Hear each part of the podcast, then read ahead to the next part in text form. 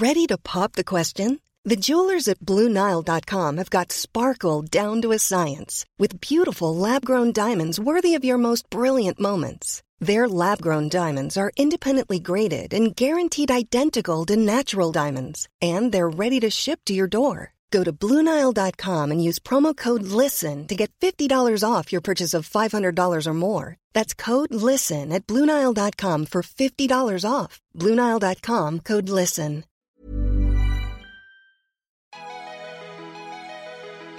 Bonjour, je suis Jean-Mathieu Pernin. Bienvenue dans Libellisé, le podcast de Libération qui vous raconte les coulisses de la vie politique française. Vous faites quoi le 12 juin? Oui, d'accord. Ah mais il faudrait aussi ne pas oublier d'aller voter. Hein. Eh ben oui, les élections législatives, c'est le 12 juin. Et pour ceux qui l'auraient oublié, le 19 juin également. Ben oui, c'est toujours bon de le rappeler. hein. Si vous avez peur d'être démuni devant les bulletins de bureau de vote, un conseil, écoutez Libellisé, c'est même recommandé de l'écouter 5 fois par jour pour la bonne santé de votre vie citoyenne. Et vous pouvez même nous en parler en nous écrivant à libellisé.libération.fr. Tiens, mais qui arrive à la vitesse d'un cheval galopant dans les plaines arides du paysage électoral?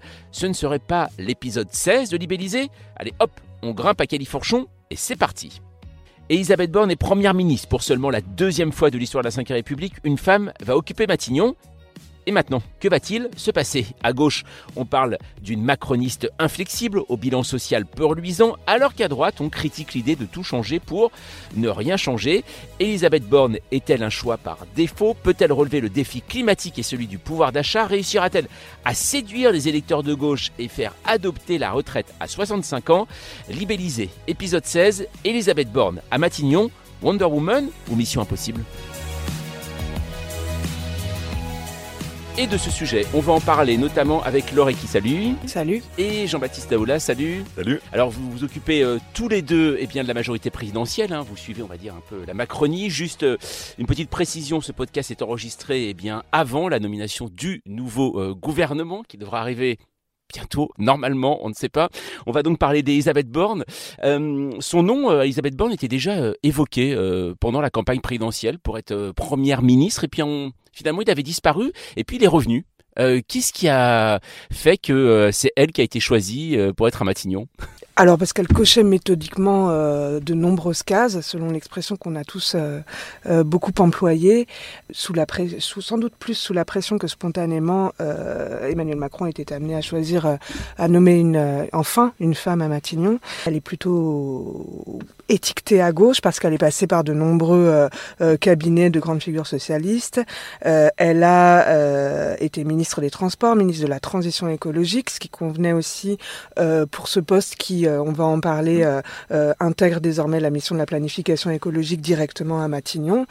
Donc il y avait un certain nombre de critères. Je pense qu'ensuite, bon, on l'a beaucoup raconté. Emmanuel Macron a, a- a pris du temps parce qu'il n'y avait pas non plus un effet spectaculaire et un effet extrêmement surprenant à la nomination d'Elisabeth Borne. Donc il a sans doute euh, euh, voulu faire absolument euh, le tour de, la question et, euh, des nominations possibles avant de se décider. Et de, ce point de vue, euh, avec ces euh, trois semaines de, tergiversation, on, peut quand même penser qu'Emmanuel Macron n'a pas rendu un service à, Elisabeth Borne, parce que c'est un des noms qui euh, sont tout de suite apparus euh, vers la fin de la campagne, puisque justement elle cochait toutes ces cases un peu euh, euh, venues de la gauche, euh, écolo, et donc euh, on pouvait penser que qu'elle était dans, dans, dans la shortlist.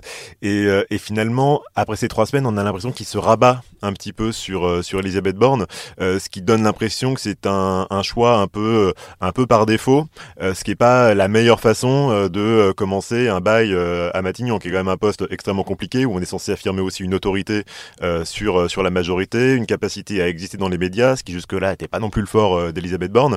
Euh, voilà, il a, on peut pas dire qu'il l'ait placé sur orbite. Vient de la gauche. Euh, Elisabeth Borne, en effet, euh, Jospin, Delanoë, euh, Ségolène Royal. Il y a Christian Jacob qui dit même c'est une première ministre de gauche pour euh, dire n'allez pas, n'y allez pas si vous êtes LR avec lui dans son gouvernement.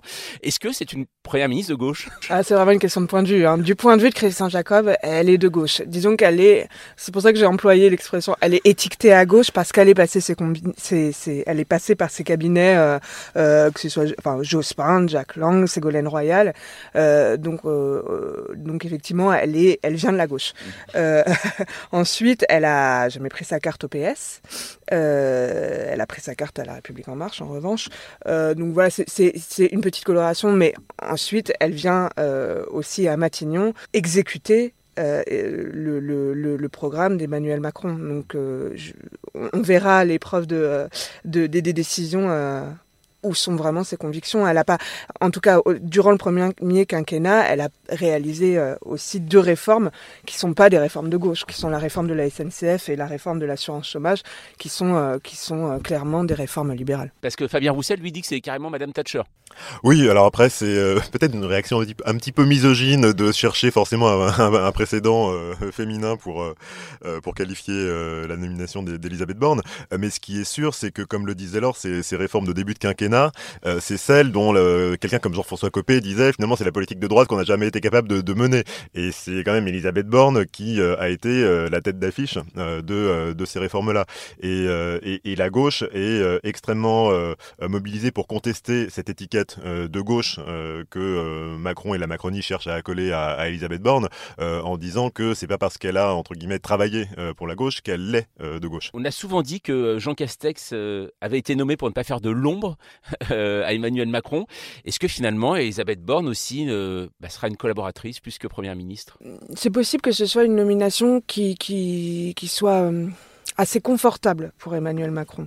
Euh, on va le voir assez vite. Il faudra regarder euh, bah, la composition du gouvernement qu'on attend, la composition de son cabinet, de, ses conseillers, euh, pour, pour, pour voir quelles sont les marges de manœuvre d'Elisabeth Borne, quelle est, son, quelle est sa patte. Quoi.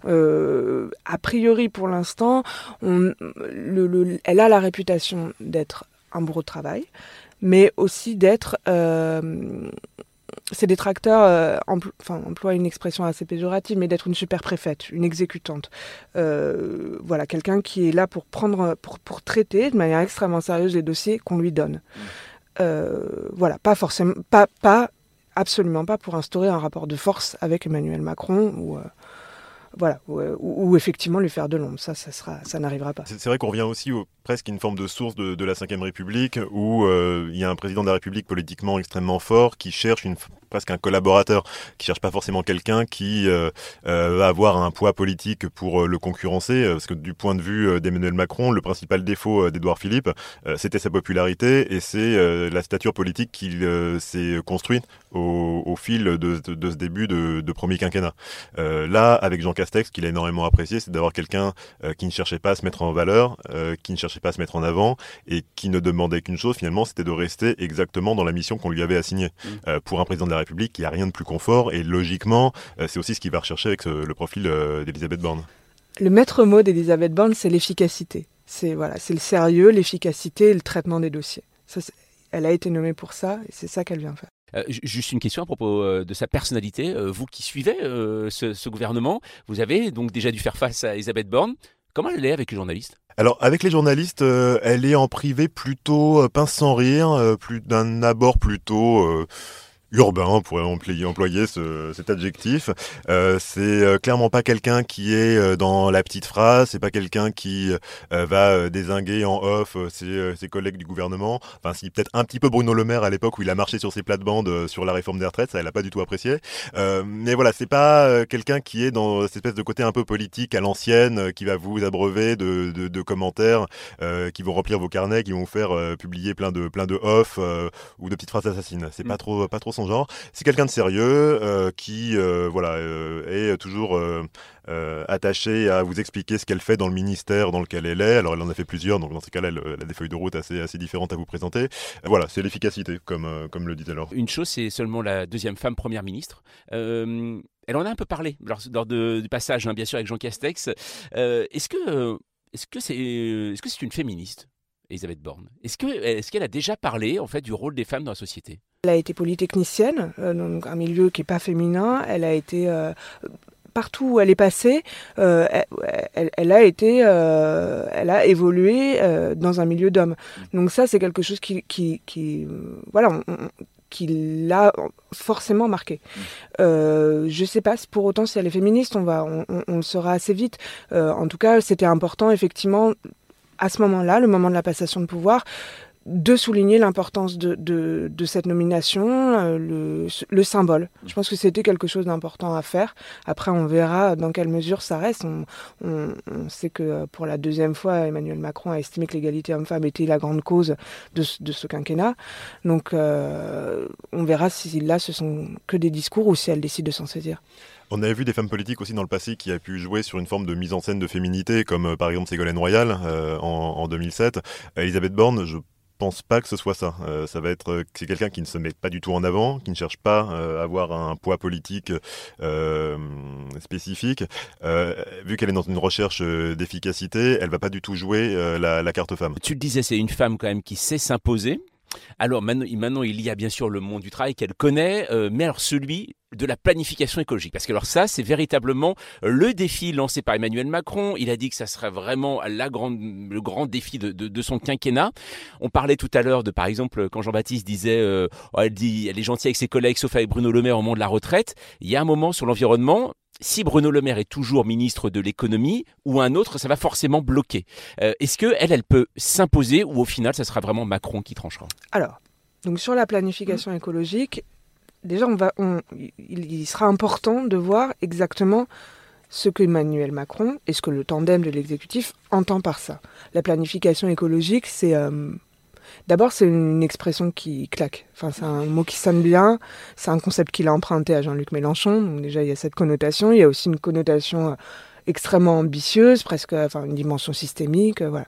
Là, il sera important de voir exactement ce que euh, Emmanuel Macron veut faire de sa planification écologique, qui pour l'instant est une méthode, un cadre. Voilà, euh, Jean-Luc Mélenchon, la planification écologique, pour lui, c'est une méthode pour mettre en place la règle verte, pour aller vers une bifurcation écologique. C'est extrêmement fort. C'est pas la définition qu'en a Emmanuel Macron qui veut donner de la visibilité aux acteurs. On n'est quand même pas sur les, mêmes orientations. Donc d'abord, il faudra voir voilà, ce que cette, quelle est la planification écologique à la sauce Macron que euh, Elisabeth Borne mettra en place. La deuxième chose, c'est effectivement euh, une euh, annonce forte, celle de placer la planification écologique directement à Matignon. Ce qui veut dire que, normalement, lors de, des fameuses réunions interministérielles, qui sont les réunions pendant lesquelles chaque cabinet ministériel explique son point de vue, les, intérêts de son ministère, et à l'issue desquels on prend les arbitrages. Euh, c'est classique, c'est raconté par tous les ministres de l'écologie qui s'y sont cassés les dents à, de nombreuses reprises. Le ministre de l'écologie ou son cabinet arrive avec ses positions, ses propositions, et tous les ministères expliquent pourquoi ça va pas, ça va pas le faire, quoi, ça va pas marcher en fait. Et donc à la fin, la décision euh, qui est prise par euh, Matignon, cabinet du premier ministre, c'est souvent de dire bon bah il y, a il y a trop d'obstacles, soit on laisse tomber, soit on, on, étire la feuille de route, on, on repousse. Quoi. Là, l'idée est de dire si la planification écologique dépend de, de Matignon, si c'est lui qui endosse cette responsabilité, enfin lui, elle en l'occurrence, qui endosse cette responsabilité, on va pouvoir euh, contourner ces obstacles, aller beaucoup plus loin, beaucoup plus vite. Euh, dans les faits, cette organisation qui est complètement nouvelle, il faut voilà, il faudra voir euh, quels moyens on donne à Matignon pour le faire. Est-ce que elle euh, peut vraiment euh, arbitrer euh, toujours entre économie et écologie en faveur de l'écologie? On va le voir. Mais en, tout cas, cette organisation qui est inédite peut être intéressante à différentes conditions. Oui, parce qu'il est vrai qu'Emmanuel Macron l'a mis euh, véritablement en avant sur ce nouveau quinquennat, mais on se souvient du précédent où à chaque fois ça avait provoqué des drames à l'intérieur du gouvernement.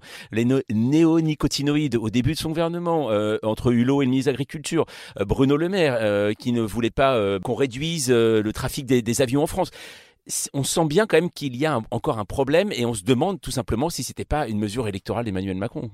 Après, c'est tout le problème de, euh, de, de l'écologie, comme le disait Laure, euh, sur les arbitrages entre différents, euh, différents ministères. Chacun défend, entre guillemets, son secteur.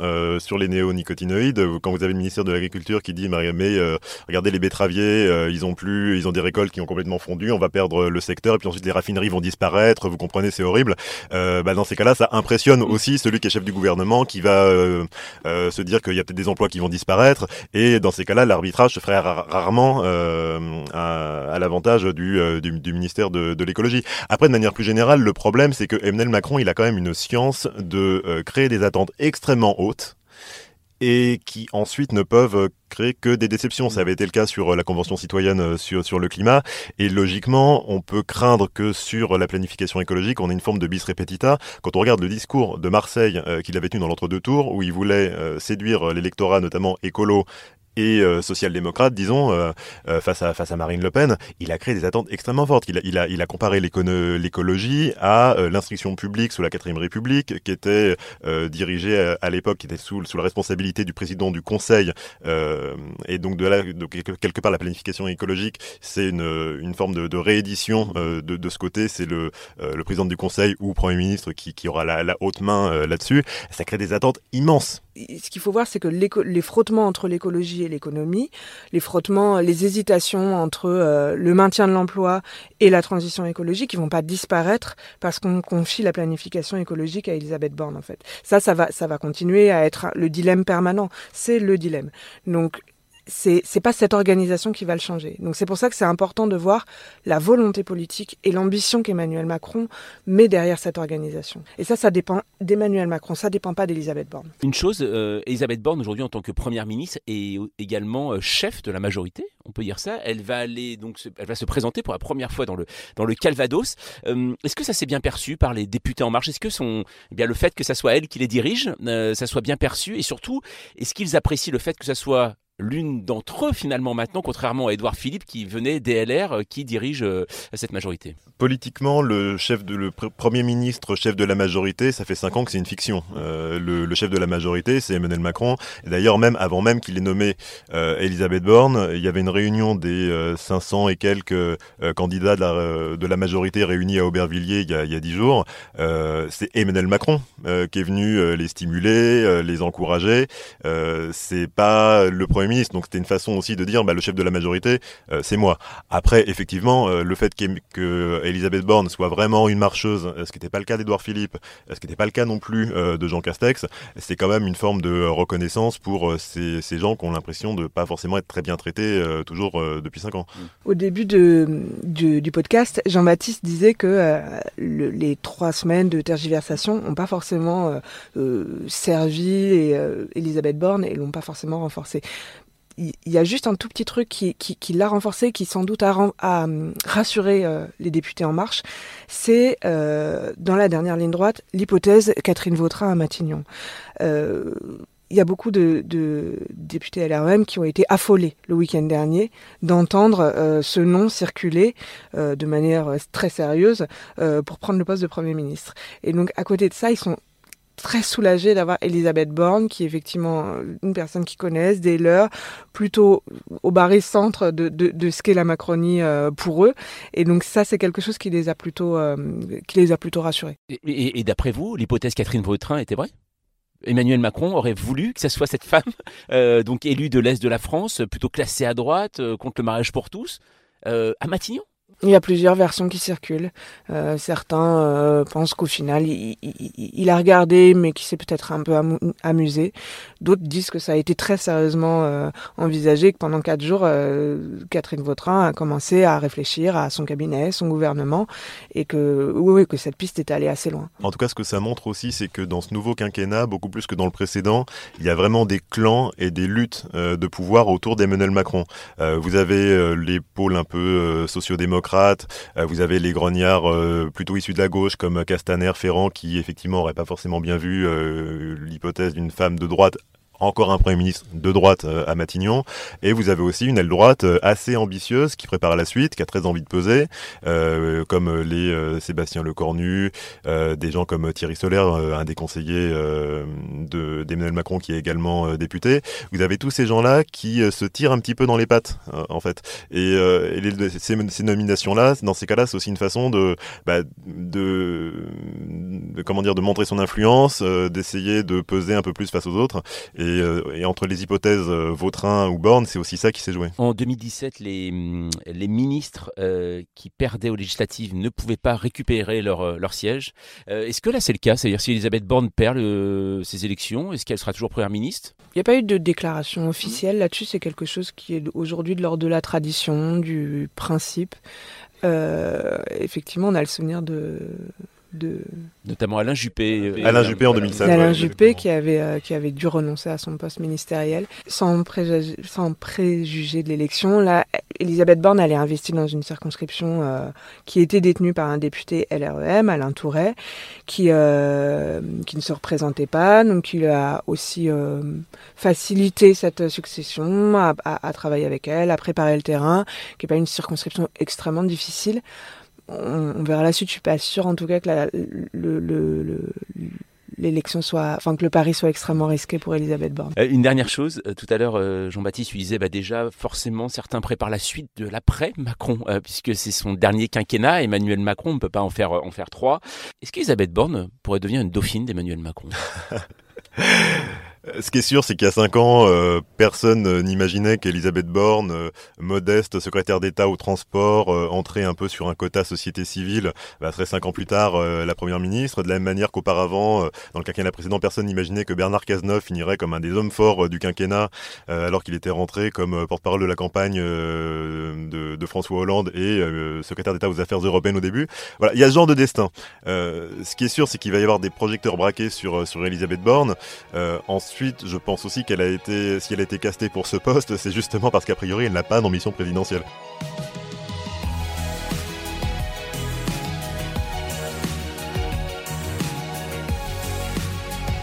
Merci Laure, merci Jean-Baptiste. Libellisé continue à arpenter la route des élections législatives afin de vous aider à comprendre et décrypter le monde politique en plein bouleversement. Et la meilleure façon de ne rien rater, c'est de vous abonner. Vous pouvez le faire sur Apple Podcast, Deezer ou Podcast Addict. Et n'hésitez pas à mettre 5 étoiles, on compte sur vous. Alors si vous voulez participer, on attend vos messages et notes vocales dans notre boîte mail libellisé at libération.fr. Nous on se retrouve la semaine prochaine.